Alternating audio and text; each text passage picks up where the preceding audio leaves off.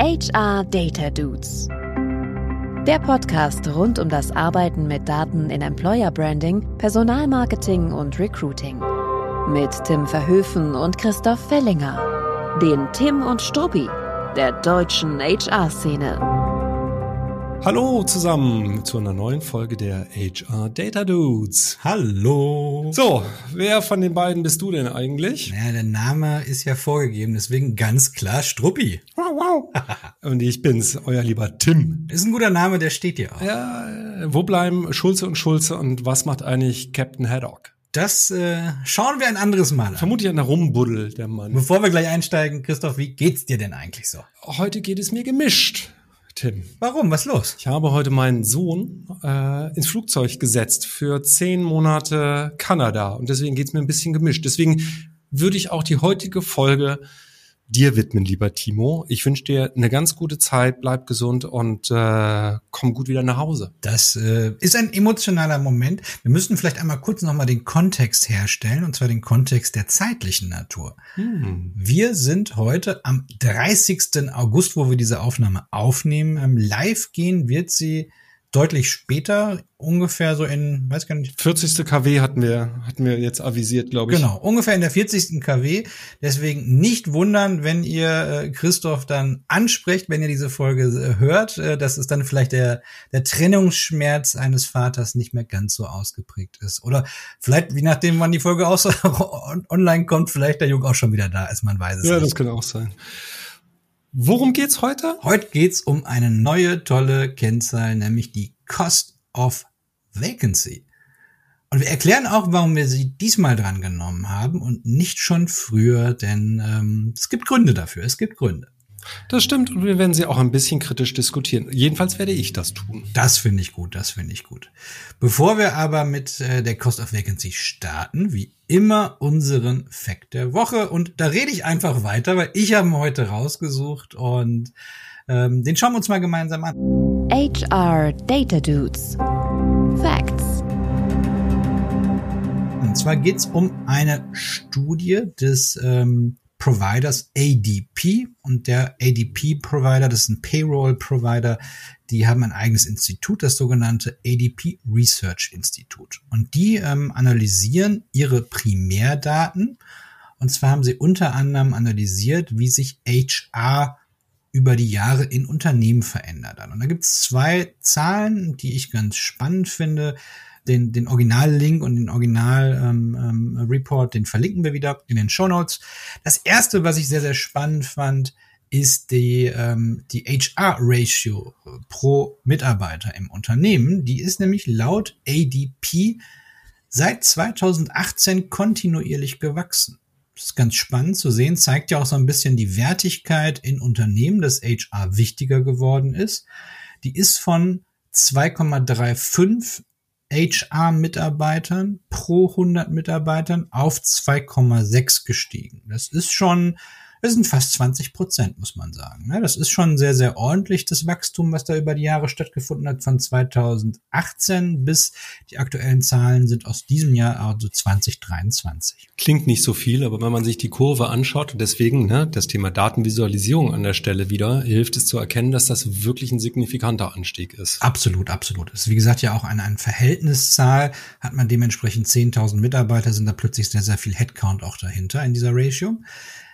Jetzt denkt man natürlich immer, wenn mehr HR da ist, ist ja alles super und alles Knorke im Unternehmen. Und äh, dem entgegen spricht eine zweite Zahl, die sie gefunden haben oder die sie analysiert haben. Und zwar haben sie diese Entwicklung der Anzahl der HR-Mitarbeiter verglichen mit der Entwicklung der durchschnittlichen Fluktuation. Man könnte ja meinen, wenn mehr Personal da ist oder mehr HRler da sind, dass dann das auch einen positiven Einfluss auf die, die Fluktuation hat. Aber die Zahlen, die hier sind, die, die bringen das erstmal nicht näher, dass es eine klare Korrelation gibt. Also wenn man fast gar keinen HRler hat, dann ist die Fluktuation hoch.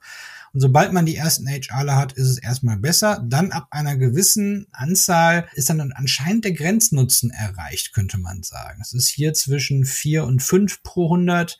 Also es ist schon ähm, spannend zu sehen, wie, ähm, wie die Zahlen hier sind. Die kann man mal sich anschauen. Das besonders Spannende ist eben, dass diese Zahlen ja Primärdaten sind. ADP ist ein Payroll-Provider, wie gesagt, die in dem Moment die Daten aus der Abrechnung, die sie selber durchführen, haben was mich in einem Vorgespräch auch dazu gebracht hat, dass, äh, liebe HörerInnen, äh, solche Daten total viel wert sind, weil sie halt wirklich Primärdaten sind. Also sind ganz harte Daten, die sind einfach aus den Abrechnungszahlen rausgelesen. Es sind keine Befragungen oder sonst irgendwas, sondern es sind richtig harte Fakten. Spannend ist tatsächlich an der Stelle aber dann zu versuchen, einen Kontext herzustellen, weil genau das, was Tim zum Schluss gesagt hat, mh, hm, da scheint es irgendwann so eine Abrisskante zu geben. Wodurch kommt das zustande? Jetzt wäre für mich die nächste Veranlassung dann vermutlich zu fragen, okay, es gibt doch bestimmt so HR-Maturity-Modelle für Organisationen, ne? was wird ab welcher Größe wie gemacht? Hängt das damit vielleicht zusammen, ne? dass es irgendwann halt nicht signifikant besser wird? Aber hier den Kontext jetzt weiter zu untersuchen, das ist ja im Prinzip die Aufgabe dann. Genau. Und schaut euch den Report an, denn das waren nur zwei von sehr, sehr vielen Insights, die es da gibt. Und ähm, deswegen macht total Sinn, sich das Ganze mal im Detail anzuschauen. So viel zum Fact der Folge und vielleicht nicht eurem Finanzer das Ding zeigen, wo eine bestimmte Abrisskante bei ähm, Wachstum der HR-Funktion äh, ist. Also das äh, könnt ihr weglassen, nehmt die andere. Sehr gut. Dann würde ich sagen, starten wir mal mit dem eigentlichen Thema, nämlich der Cost of Vacancy. Christoph, möchtest du starten erstmal mit deiner Wahrnehmung oder deinen Informationen, die du dazu hast, oder soll ich einfach mal reingreitschen? Na, ich würde erstmal sagen, dir eine Frage stellen, Tim, sag mal, wozu braucht man denn so eine Kennzahl, eine Cost of Vacancy? Also eine Cost of Vacancy ist für mich immer dafür da, wenn ich klar machen möchte, was kostet es eigentlich, wenn ich eine Stelle nicht besetze? Mhm. Wir haben uns ja schon in vorherigen Folgen damit beschäftigt. Wie können wir messen, wie teuer vielleicht die Besetzung einer Stelle ist, die Cost per Hire beispielsweise. Aber das ist ja nur die eine Seite der Medaille, weil wir können ja nicht immer zu jeder Zeit alle Stellen einfach besetzen, sondern sind häufig in der Situation, dass wir viele Stellen offen haben um dann äh, ein grobes Gefühl dafür zu kriegen, wie viel kann ich eigentlich beispielsweise sinnvoll investieren in die Besetzung einer Stelle, muss ich ja erstmal wissen, was kostet es mich eigentlich als Opportunitätskosten, wenn ich diese Stelle nicht besetze. Das erstmal kurz und knapp und jetzt du. Naja, es passt ja auch gut zu dem Thema, was wir auch in der vorherigen Folge mal hatten. Wie komme ich eigentlich an Budget und Ressourcen? Weil ich da ja immer gefragt werde, ja, äh, ähm, ja, aber das kostet ja alles, ne? wenn ich jetzt die Organisation aufbaue.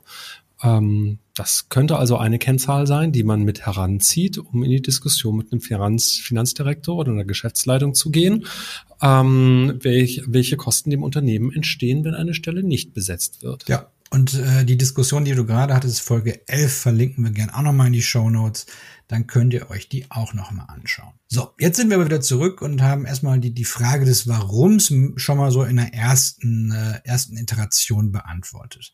Dann könnte natürlich die berechtigte Frage kommen, ja gut, wie, wie berechne ich sowas denn? Und äh, Christoph, erzähl doch mal deine Erlebnis, äh, als du so ein bisschen Res Research und Recherche gemacht hast für die heutige Folge. Genau. Ähm, ich muss mich ja immer schlau lesen, anders als Tim, ähm, äh, der immer alles so schon weiß, muss ich vorher immer auch ein bisschen recherchieren ein bisschen lesen. Und äh, tatsächlich, Cost of Vacancy findet man zig Quellen im Netz. Die wird auch immer mehr oder minder identisch berechnet.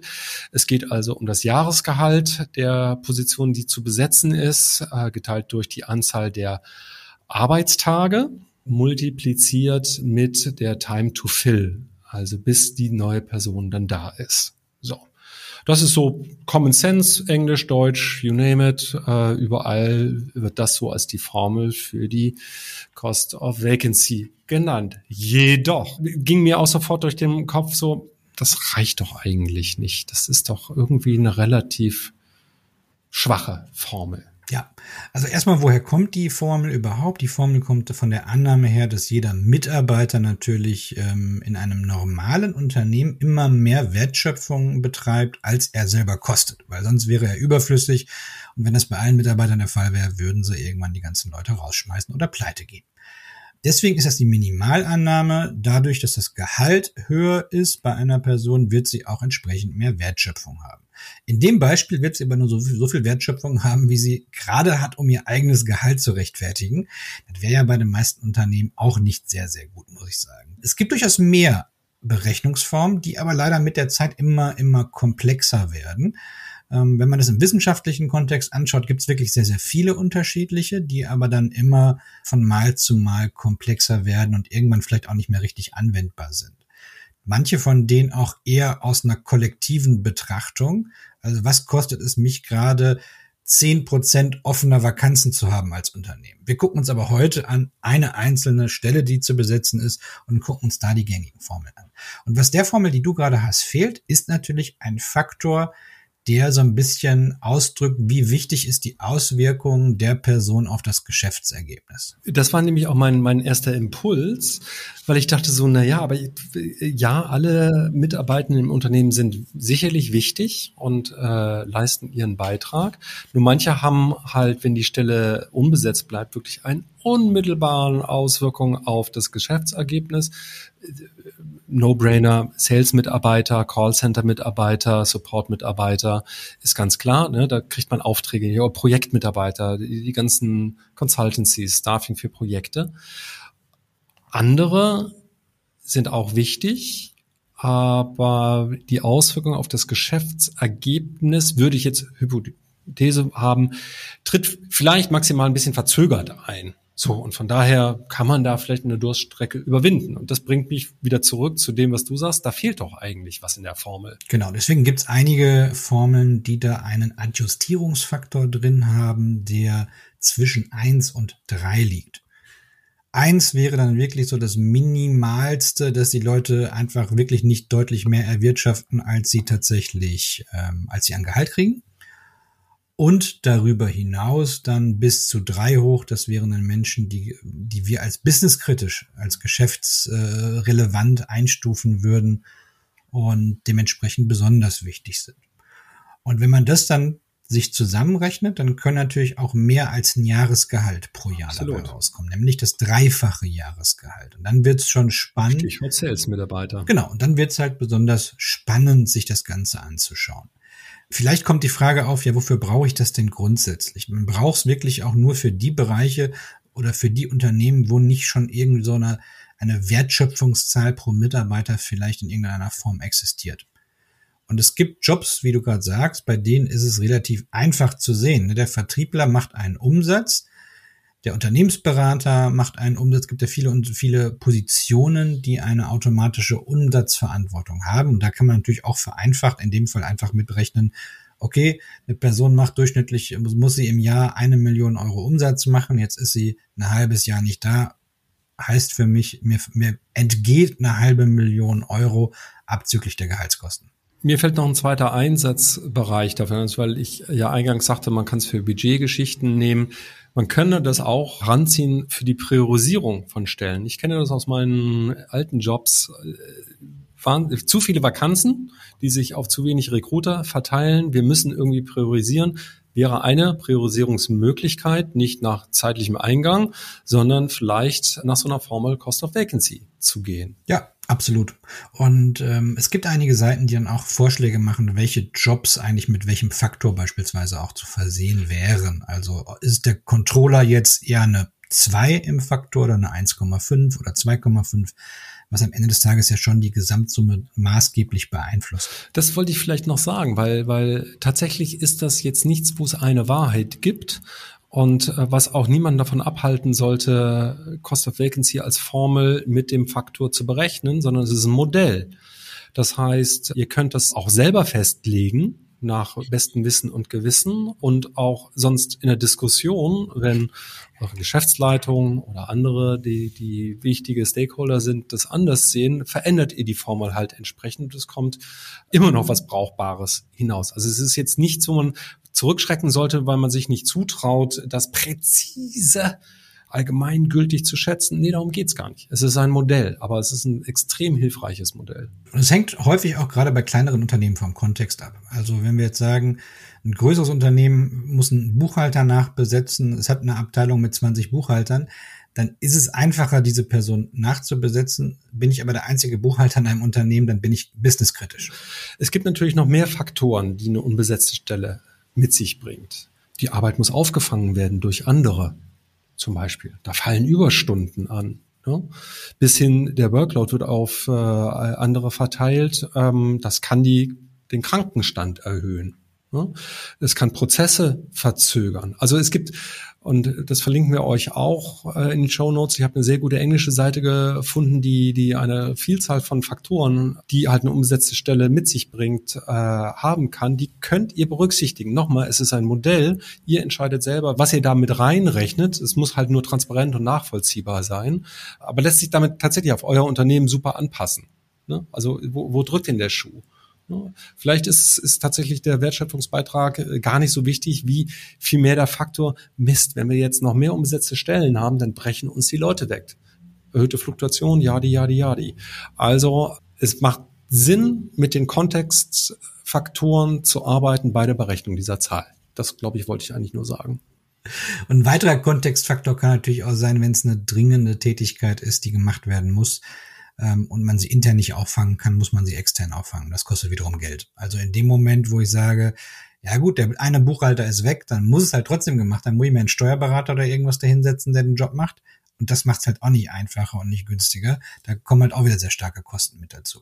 Also gerade wenn es solche wirklich harten Faktoren gibt, die kann man wunderbar noch als Beispiel in die Diskussion mit anführen und sagen, hier, guck mal, haben wir nicht besetzt, mussten wir einen Freelancer vergeben. Kostet uns übrigens Summe X, habe ich ne, aus dem Einkauf die Zahl. Ja, und Denkt immer daran, was ist das Ziel? Warum machen wir diese Übung? Also warum will man sich eine Cost of Vacancy anschauen? Weil wir im Recruiting häufig sehr, sehr wortkarg dastehen, wenn wir gefragt werden, wenn wir diskutiert werden, was brauchst du eigentlich für Budget? Welchen Einfluss hat dein Job alles? Und äh, ist es denn jetzt so schlimm, wenn die Stelle nicht besetzt wird? Und dann fällt meistens keine quantitative Antwort ein, sondern nur eine, ja, es ist schon irgendwie wichtig und hier kann man mal sich annähern mit Zahlen. Hier kann man mal eine Diskussion öffnen. Und wenn da plötzlich in Summe eine Zahl steht von einer Million Euro, die uns gerade flöten geht, weil wir die Stellen nicht rechtzeitig besetzen, weil wir vielleicht ähm, ein blödes ATS-System haben, weil wir blöde Prozesse haben oder irgendwas anderes, dann eröffnet uns das viel mehr Möglichkeiten, Dinge auch zu ändern. Weil dann plötzlich klar wird, ah, okay, es hat deutlich einen größeren Impact, als man möglicherweise denkt, weil das wird gerne vergessen und das kann uns helfen, uns zu positionieren. Wer hat denn ein blödes Bewerbermanagementsystem, Tim? Ich äh, habe gehört, es soll Personaler geben, die so etwas haben. Nein, aber äh, vielleicht kann ich noch anekdotisch erzählen, ähm, dass mir eigentlich tatsächlich eine gegenteilige äh, Argumentation auch nicht nur einmal über den Weg gelaufen ist, nämlich gerne aus dem Finanzbereich die Argumentation, ja, aber Christoph, das ist so super, wenn wir die Stelle jetzt nicht besetzen, dann sparen wir Fixkosten, wenn wir die einen Monat später besetzen, ähm, das ist, das, das, dann sieht unser, unsere Bilanz sieht dann besser aus natürlich totaler Irrsinn, wenn man dann eine Cost of Vacancy dagegen halten kann. Aber wenn man das halt nicht tut, dann steht man so, ja, aber das macht doch keinen Sinn. So, ja, ne, wieso? Guck mal, da, hier, Zahl XY sparen wir dann im Personalkostenbudget. Absolut. Also zusammengefasst, wir haben besprochen, wofür wir die Cost of Vacancy benötigen. Wir haben kurz erklärt, welche unterschiedlichen Möglichkeiten es gibt zur Berechnung. Das sind, wie gesagt, bei weitem nicht alle. Wer da einmal in das Rabbit Hole äh, stoßen möchte, der, der einfach äh, mag das mal googeln. Gerade englischsprachige Seiten haben da deutlich mehr auch zu bieten. Und wir haben ein bisschen versucht, darauf einzugehen, was die Besonderheiten dieser Kennzahl auch sind.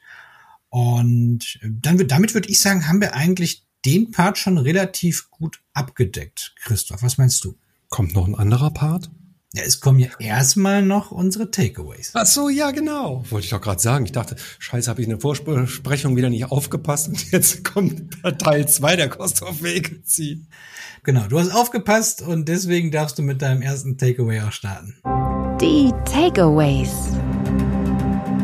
Okay, mein erster Takeaway ist, obwohl ich vorher ein wenig skeptisch gewesen bin, halte ich die Kennzahl jetzt neu für höchst sinnvoll sowohl in der Priorisierung als auch in der Argumentation für Budget und Ressourcen. Sehr gut. Und mein Takeaway ist, dass man diese Kennzahl sehr, sehr gut nutzen kann, um in Diskussionen reinzugehen, die man vorher immer vielleicht als aussichtslos auch intern wahrgenommen hat wenn es um gewisse Veränderungen geht etc. Deswegen äh, nutzt diese Kennzahl, die ist, glaube ich, sehr sinnvoll. Mein letzter Takeaway wäre der zentrale, nämlich der des Faktors, also Fakturieren der Berechnung unbedingt und dabei tatsächlich die Faktoren berücksichtigen, die für euer Unternehmen, für eure Situation am sinnvollsten sind. Das hört sich sehr gut an. Ja. Dann würde ich sagen, haben wir den Punkt auch noch abgehakt und ähm, haben noch eine kleine Empfehlung. Ja. Die Dude-Empfehlung.